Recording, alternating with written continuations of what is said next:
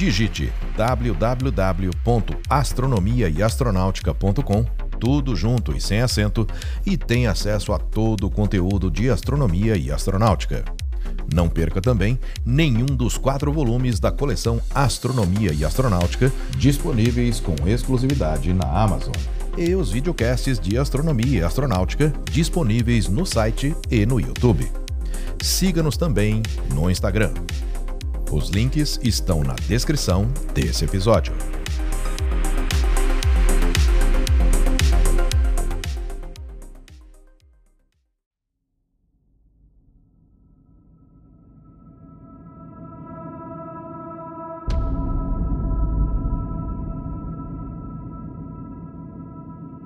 Segundo o administrador da NASA, no início do governo de John Kennedy e depois na de Lyndon Johnson, supervisionou todos os primeiros voos tripulados do projeto Mercury, Gemini e o incêndio da Apollo 1. Ele foi James Webb. Olá, eu sou Florisberto, apresentador do podcast Astronomia e Astronáutica, e vou levar você nessa viagem.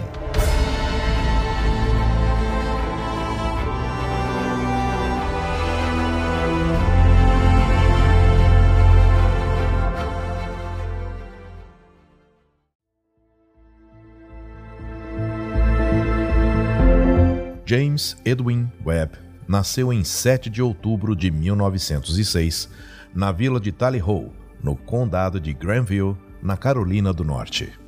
Era o segundo filho de cinco de John e Sarah Webb. Seu pai era superintendente das escolas públicas do condado.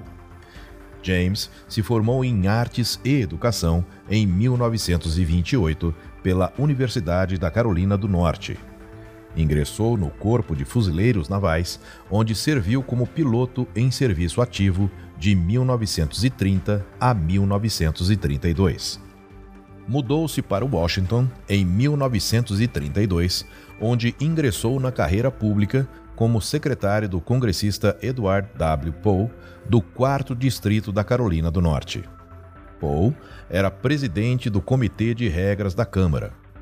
Devido à idade, James se tornou também assistente de Poe e o ajudou a se tornar um político influente, em especial na aprovação do New Deal, que foi uma série de programas implementados nos Estados Unidos e que visavam recuperar e reformar a economia. Entre 1934 e 1936, estudou direito na Universidade George Washington, sendo admitido na Ordem dos Advogados do Distrito de Colômbia em 1936. Também entre 1934 e 1936, ele trabalhou como assistente no escritório do advogado Oliver Max Gardner, que havia sido governador da Carolina do Norte e era amigo do presidente Franklin Roosevelt. Oliver orientou Webb na conclusão de seu curso. Durante o que ficou conhecido como Air Mail Scandal, um escândalo político que resultou em uma investigação antitrust no Congresso em 1934, o escritório de Oliver foi contratado como representante das empresas aéreas envolvidas no escândalo. O trabalho de James Webb, no caso, o colocou em contato com a Sperry Gyroscope Company, em Nova York, que o contratou como assistente de Thomas Morgan, que era o presidente da empresa. Entre 1936 e 1944, James Webb se tornaria o tesoureiro e depois o vice-presidente da companhia.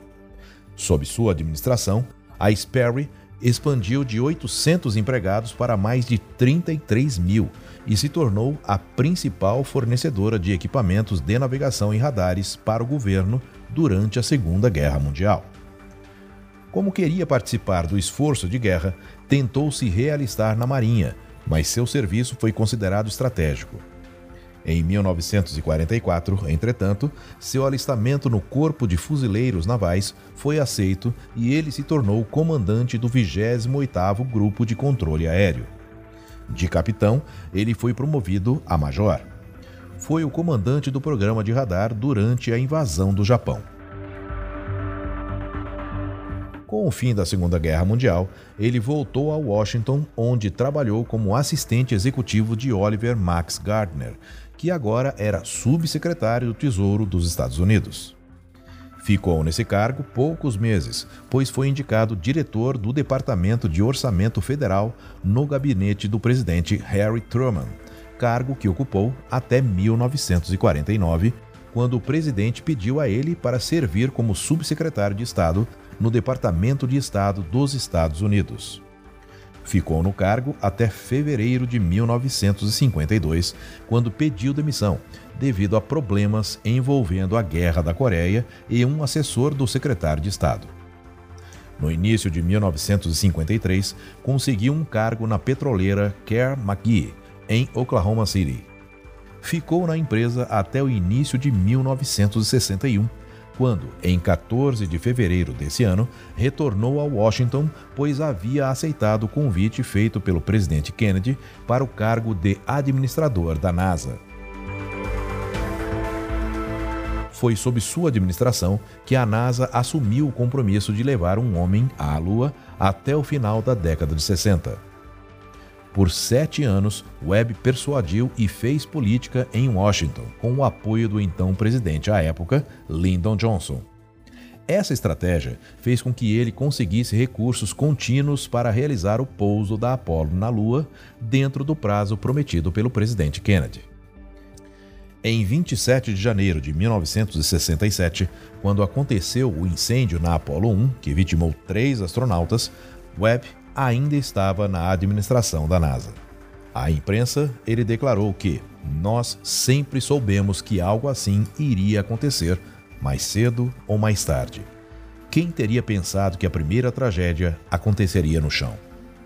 Imediatamente, ele foi a Washington e pediu ao presidente Lyndon Johnson para deixar a investigação sob responsabilidade da própria NASA, dizendo que se comprometeria a atribuir a culpa a ele mesmo e à gerência da NASA se essa fosse a conclusão da investigação.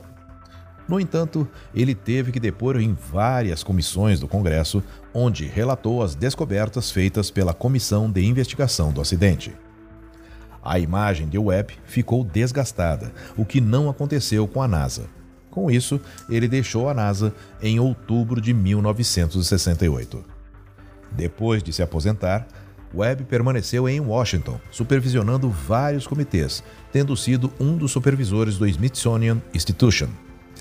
Em 1981, foi agraciado com uma medalha pela Academia de West Point por sua dedicação e serviço ao país. James Webb faleceu em 27 de março de 1992 em Washington, aos 85 anos de idade, devido a um infarto.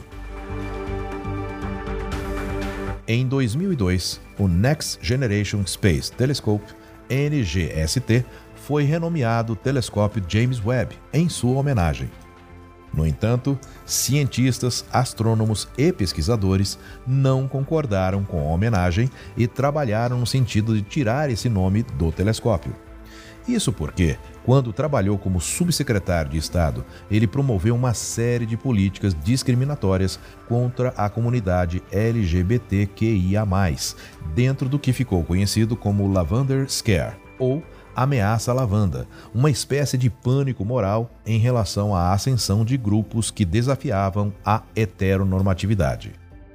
Dentre os efeitos de suas políticas estiveram a perseguição e expulsão de pessoas dessa comunidade de cargos públicos, mesmo quando não havia provas. O próprio Webb demitiu um empregado em 1963 por ditas condutas morais indecentes e vergonhosas. Depois, esse empregado recorreu à justiça e venceu o caso, considerado de exoneração indevida. Ele também foi acusado de ter permitido que a segurança da NASA interrogasse funcionários enquanto era administrador, por serem homossexuais. Diante das polêmicas, a NASA abriu uma investigação e decidiu manter o nome do telescópio em 2022. No entanto, quando o administrador da NASA, Bill Nelson, anunciou a decisão, suas justificativas foram consideradas superficiais. A NASA inocentou James Webb das acusações. Até o momento, Nenhuma evidência disponível liga diretamente o web a quaisquer ações ou acompanhamento relacionados à demissão de indivíduos por sua orientação sexual, diz o relatório. Com base nas evidências disponíveis, a agência não planeja mudar o nome do telescópio espacial James Webb, conclui o comunicado divulgado pela NASA.